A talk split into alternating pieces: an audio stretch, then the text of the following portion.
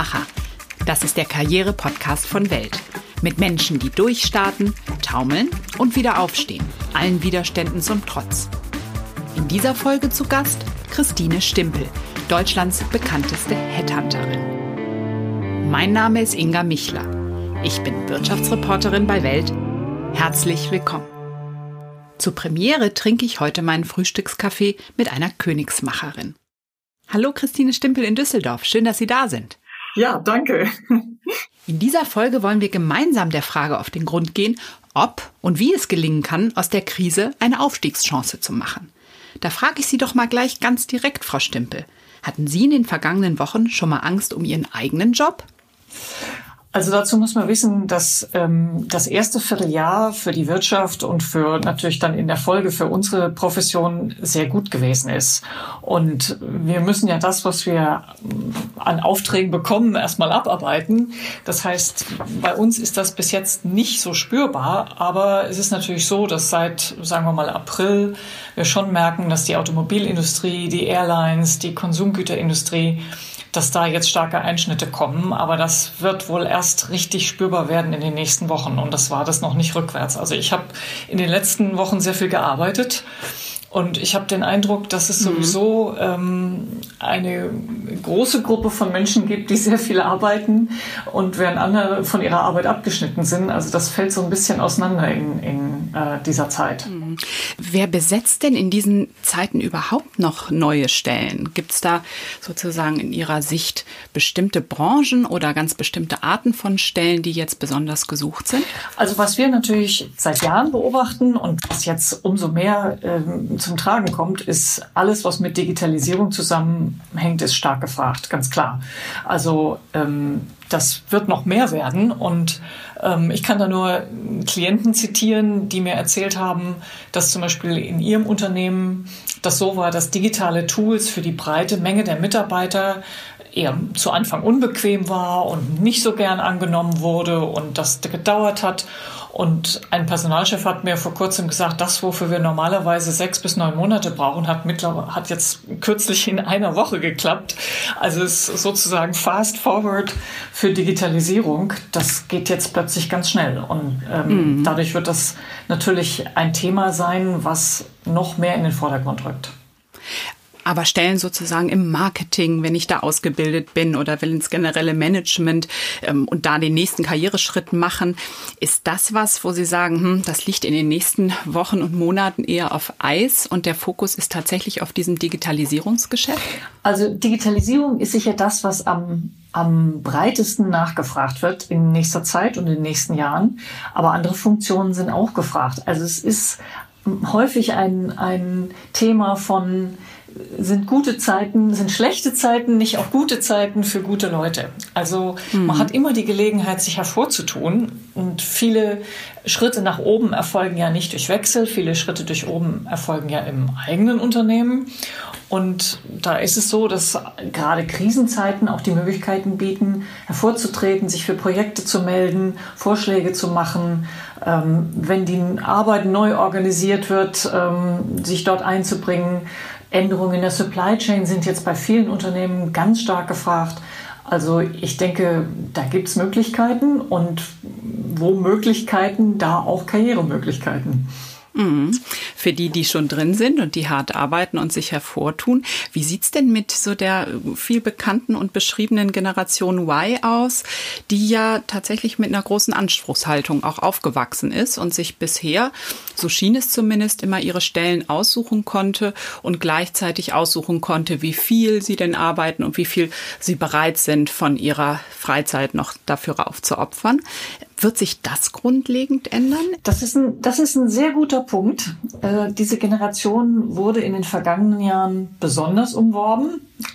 Ähm, sie und die noch Jüngeren sind natürlich die Zukunft. Und ich glaube schon, dass viele Talente in dieser Generation sich jetzt ein bisschen umstellen müssen. Also für eine Zeit lang wird sicherlich das Thema Life-Work-Balance oder Sabbaticals oder ähnliche Dinge nicht mehr so im Vordergrund stehen, wie sie es in den letzten Jahren getan haben, sondern schlicht die Aufgabe, mit der Firma so gut wie möglich durch die Krise zu kommen.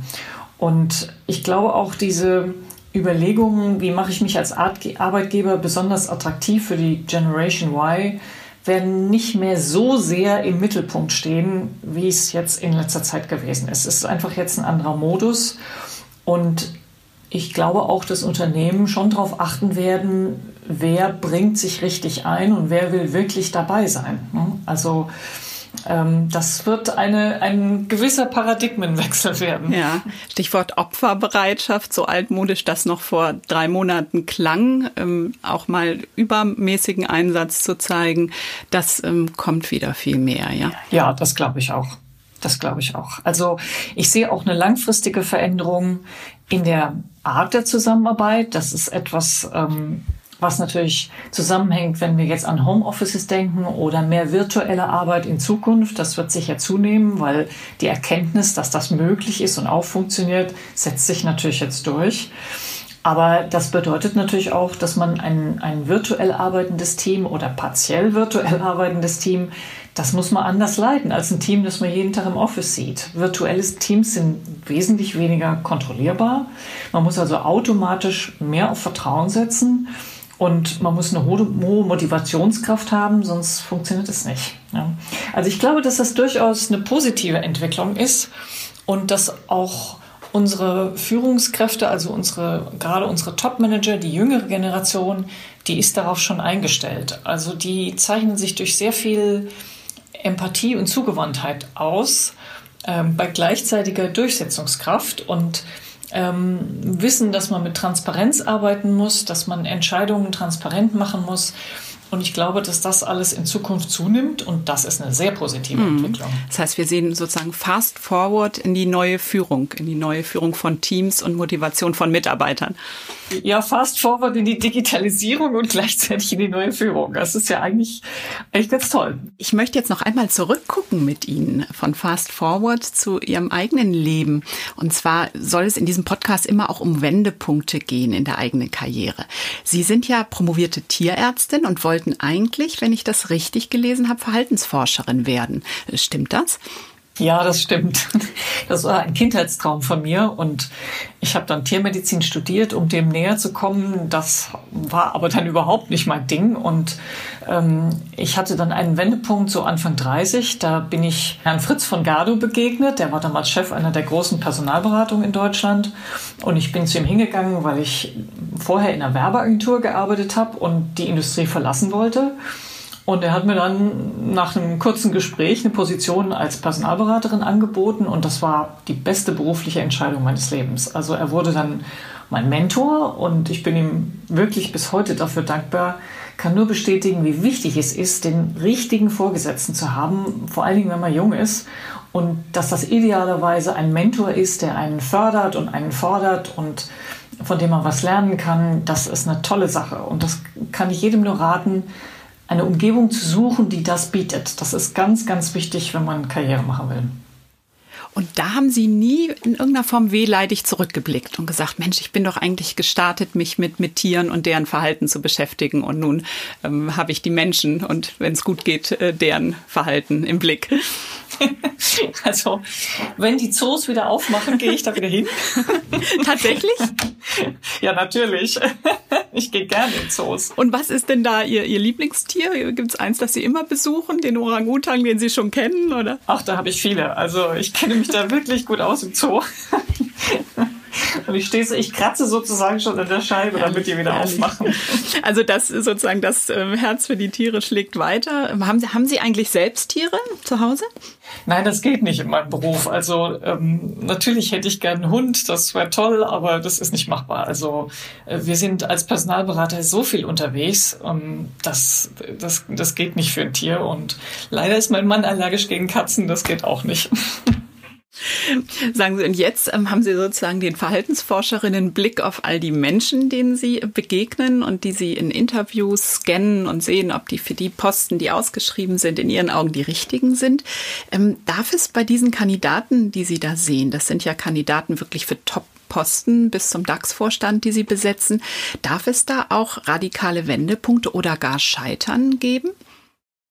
Das ist ein interessantes Thema, vor allen Dingen in Deutschland. Ähm, in USA war das ja schon immer so, dass das Scheitern und Wiederaufstehen geradezu zu einer idealen Legende einer Karriere gehört. Da gibt's ja diesen Spruch von, ich falle hin, richte mein Krönchen, stehe wieder auf, ne, mach weiter.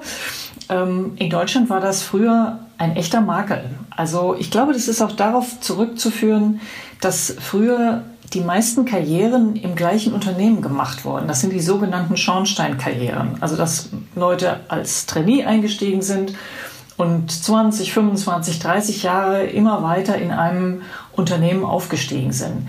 Das ist natürlich heute nur noch ganz selten der Fall. Ne? Mhm. Und das mit dem Scheitern kommt auch schon deswegen früher dran, weil viele junge Talente ja ein Startup gründen und das mögliche Scheitern ist beim Startup ja schon fast eingebaut. Ne? Das funktionieren ja nicht sehr viele und dann haben ganz viele das schon hinter sich, bevor sie überhaupt in die Industrie einsteigen. Also ich glaube, Scheitern ist total okay. Es gehört zum Leben. Wichtig ist, dass man sich davon nicht unterkriegen lässt und weitermacht. Mhm. Woran sind Sie persönlich denn schon mal gescheitert? Ach, man scheitert ja immer wieder an den, an den unmöglichsten und möglichsten Sachen.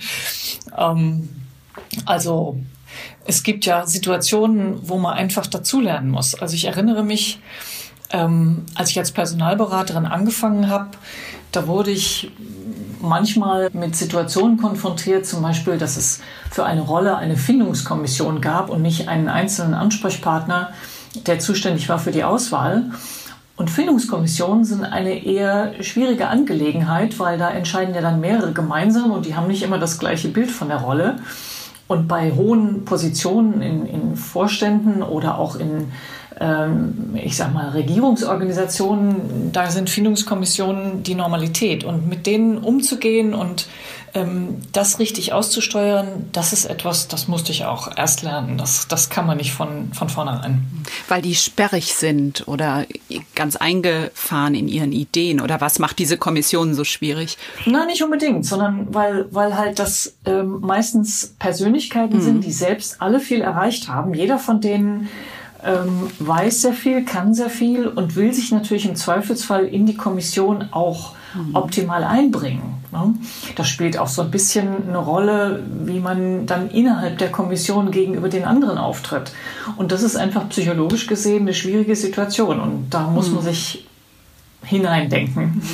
Und da kommt man sehr wahrscheinlich auf das Problem, was in der deutschen Wirtschaft ja häufig sozusagen bemängelt wird, dass diejenigen, die suchen, oft ein Abbild ihrer selbst suchen und sagen, ich bin ja toll und erfolgreich und dann let's look for more of the same. Ja, das geht mit der Findungskommission natürlich nicht, mhm. das, weil das eben ähm, eine Gruppe ist und dadurch muss die man möglichst sich auf, divers zusammengesetzt sein sollte. Ja, natürlich. Und da muss, mhm. da muss man sich auf ein Profil letztendlich einigen und muss auch Klarheit darüber schaffen, ähm, wie die Rolle optimal besetzt werden muss. Und diesen Prozess begleiten wir dann als Personalberater sehr eng, damit das, das richtige, die richtige Lösung findet. Mhm, mhm. Und sagen Sie, wenn Sie sozusagen diese Kandidaten scannen, Sie sehen ja erstmal die Papierform und dann gehen Sie mit denjenigen, die Sie für gut halten, ins persönliche Gespräch. Ähm, gibt es den Moment, wo Sie persönlich mit Ihrer Erfahrung erkennen, Mensch, das ist so ein mittelguter Manager und das ist ein richtig, richtiges Top-Talent, diejenige oder derjenige?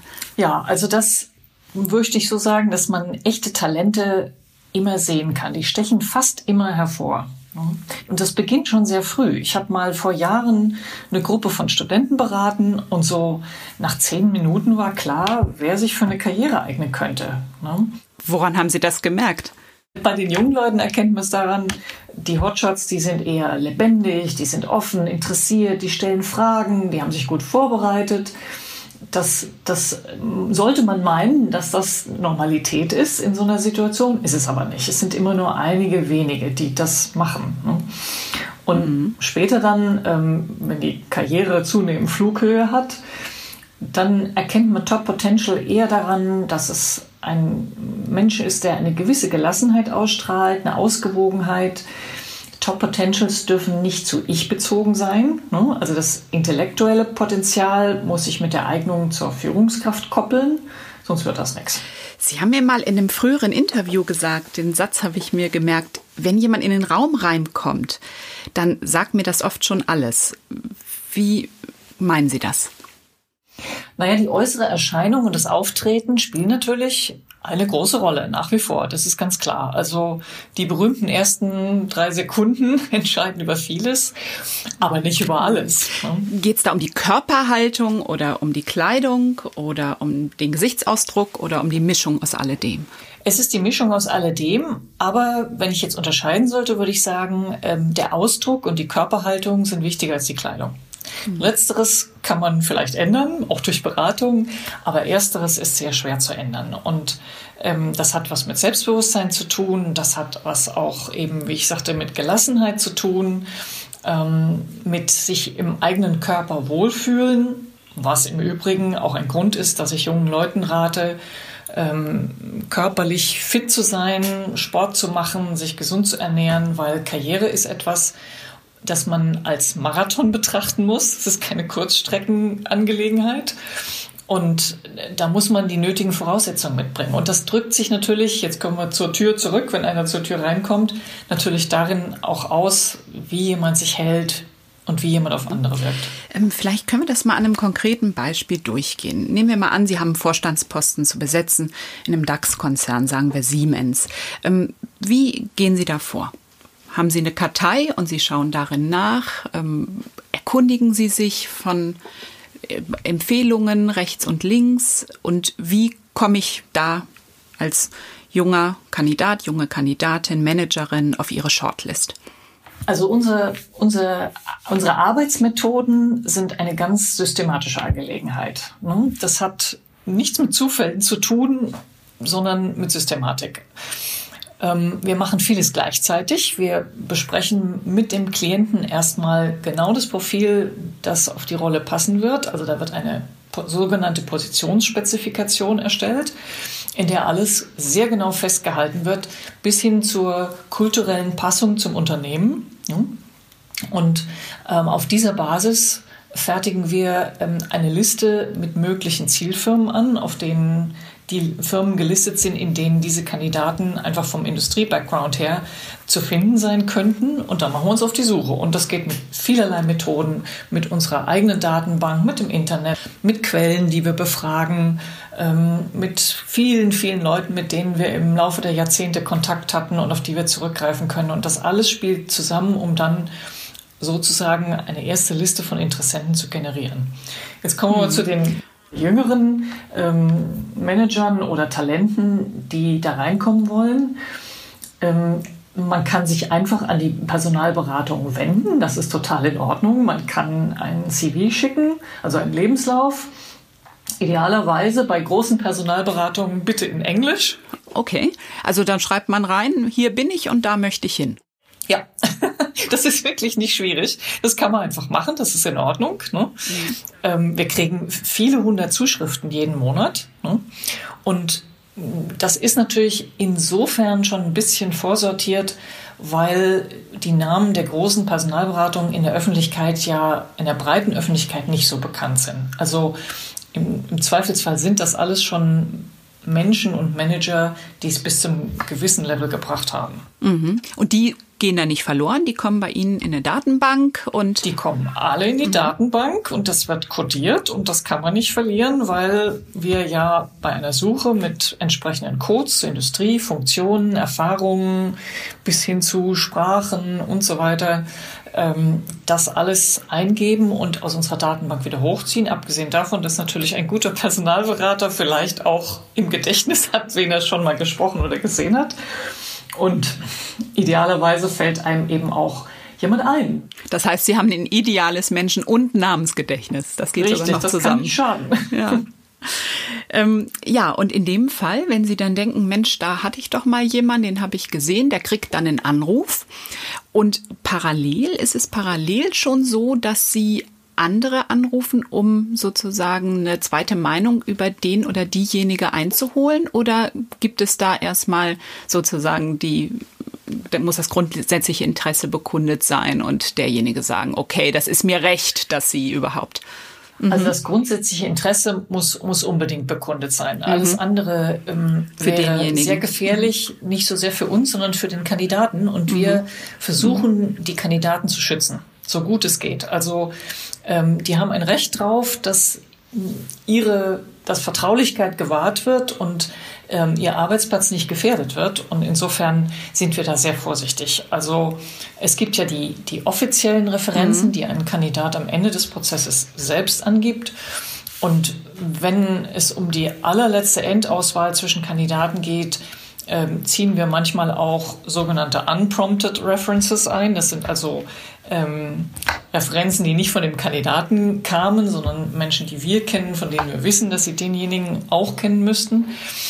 Aber das machen wir mit allergrößter mhm. Vorsicht, damit da nicht ähm, irgendwie eine negative Konsequenz für den Kandidaten heraus entsteht.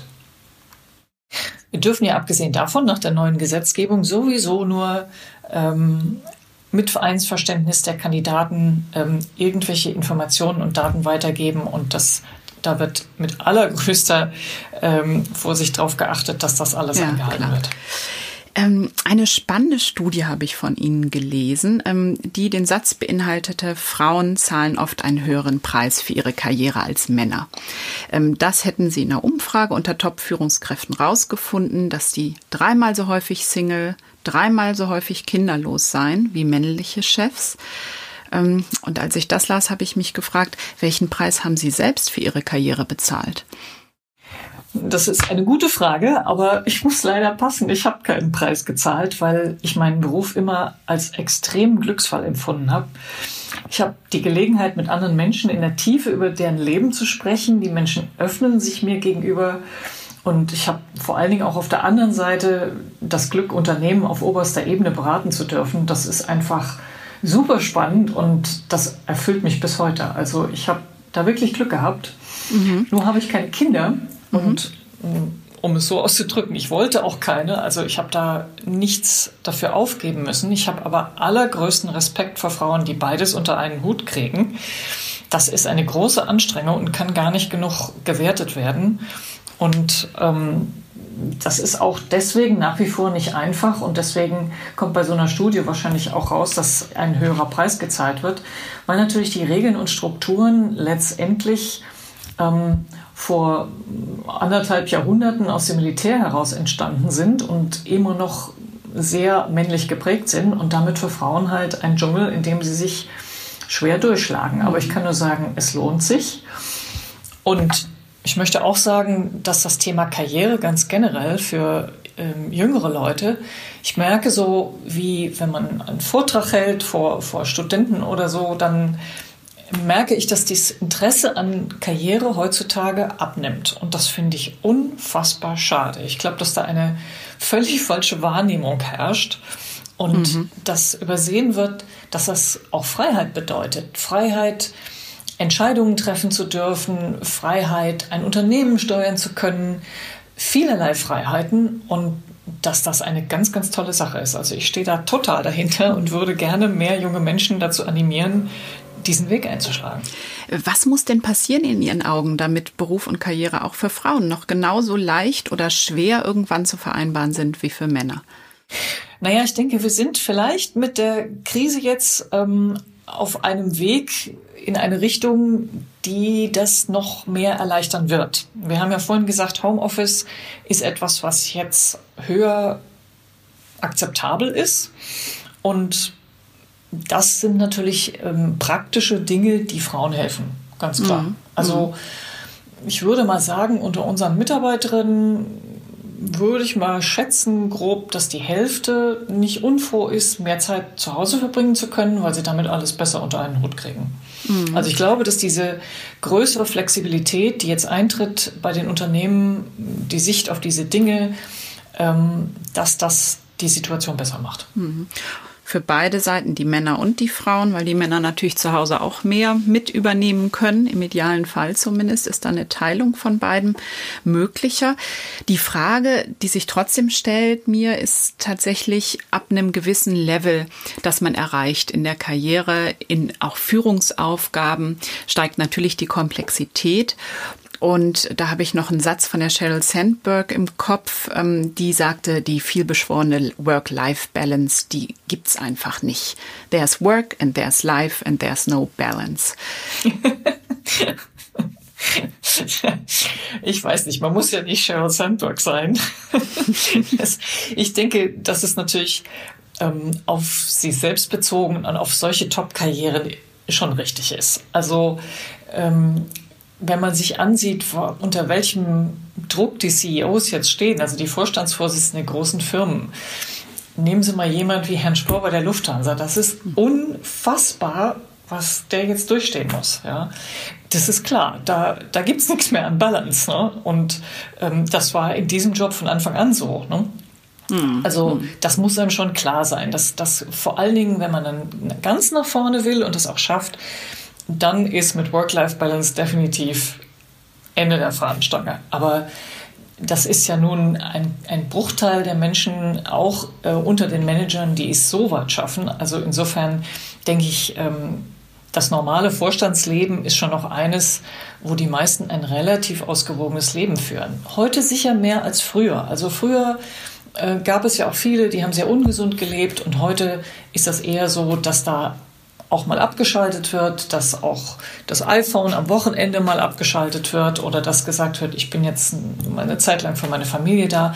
Das gehört zur neuen Normalität und das, glaube ich, ist auch jetzt so fest verankert, das wird sich ähm, nicht mehr ändern. Hm. Das passt zu Ihrem Appell von eben, also Führung wagen, sich ruhig drum reißen, weil das bedeutet ja, auch viel unbedingt. Freiheit und nicht nur Opfer. unbedingt. Vielleicht haben Sie zum Schluss für unsere Hörer noch einen ganz konkreten Tipp. Ähm, wenn die jetzt diese Zeit, die vielleicht hier und da auch etwas langsamer läuft, je nachdem, wie das Unternehmen aufgestellt ist, nutzen möchten, um sich fit zu machen für das, was Manager und Unternehmer in den nächsten Monaten und vielleicht auch Jahren erwartet. Haben Sie da zwei, drei Vorschläge, wo Sie sagen, Mensch, wenn Sie jetzt ein bisschen Zeit haben, da würde ich reingucken und da würde ich mich vielleicht weiterbilden oder zu mir selbst finden oder ähnliches? Ja, unbedingt. Also die Zeit ist eine gute Zeit, um ähm, sie zu nutzen. Beispielsweise Thema Digitalisierung hatten wir ja vorhin schon. Ähm, da sich das auf allen Ebenen beschleunigen wird, glaube ich, dass allein die Fähigkeit, mit den digitalen Kommunikationstools gut umzugehen, das ist eine Entwicklung, mit der man sich jetzt befassen kann. Also wenn man bisher davor zurückgeschreckt ist, irgendein Tool zu installieren, zu optimieren oder richtig damit umzugehen, jetzt ist die Zeit, das zu üben. Ja? Mhm, mh. ähm, ich glaube auch, dass die, die aktuelle Lage eine gute Gelegenheit ist zur Selbstreflexion. Das meine ich jetzt weniger im Sinne von beruflicher Fortbildung, sondern eher so, ähm, wie gut geht es mir, bin ich fit, sollte ich mehr Sport machen, sollte ich mich überhaupt mehr bewegen, ähm, gesünder leben. Ich glaube, das ist sehr wichtig. Ne? Mhm. Und ähm, andere Dinge natürlich auch. Ähm, ein Manager heute muss definitiv perfekt Englisch können. Hm? Es ist schön, eine dritte und vierte Sprache zu können, aber wer nicht perfekt Englisch kann, und das bedeutet meistens auch akzentfrei Englisch können. Das heißt, ähm, man kann sich vielleicht auch virtuell einen Lehrer zulegen. Das wäre jetzt eine gute Gelegenheit. Ja, prima. Und ein, den Tipp Nummer eins, nämlich haben wir zwei heute auf jeden Fall schon mal geleistet, uns äh, technisch fit gemacht, weil wir dieses Interview führen ähm, mit Überbrückung zwischen Düsseldorf und Frankfurt, ganz verschiedenen technischen Programmen, die parallel laufen und ähm, hoffentlich eine gute Aufzeichnung trotz allem erreicht haben, obwohl wir uns diesmal nicht persönlich sehen konnten. Ja, das hoffe ich auch. es hat jedenfalls sehr viel Spaß gemacht. Mir hat es auch viel Spaß gemacht. Ich danke Ihnen für das Gespräch. Ja, und wünsche Ihnen weiter eine beschwingte Zeit im Homeoffice. Danke, Frau Michler. Ihnen auch. Das war die erste Folge von Die Macher. Wenn es Ihnen gefallen hat, abonnieren Sie uns doch in den Podcast-Apps. Die nächste Folge kommt in zwei Wochen. Dann spreche ich mit dem Besitzer einer Hotelkette, der seinen Führungsstil im Kloster gefunden hat. Mein Name ist Inga Michler. Bis zum nächsten Mal.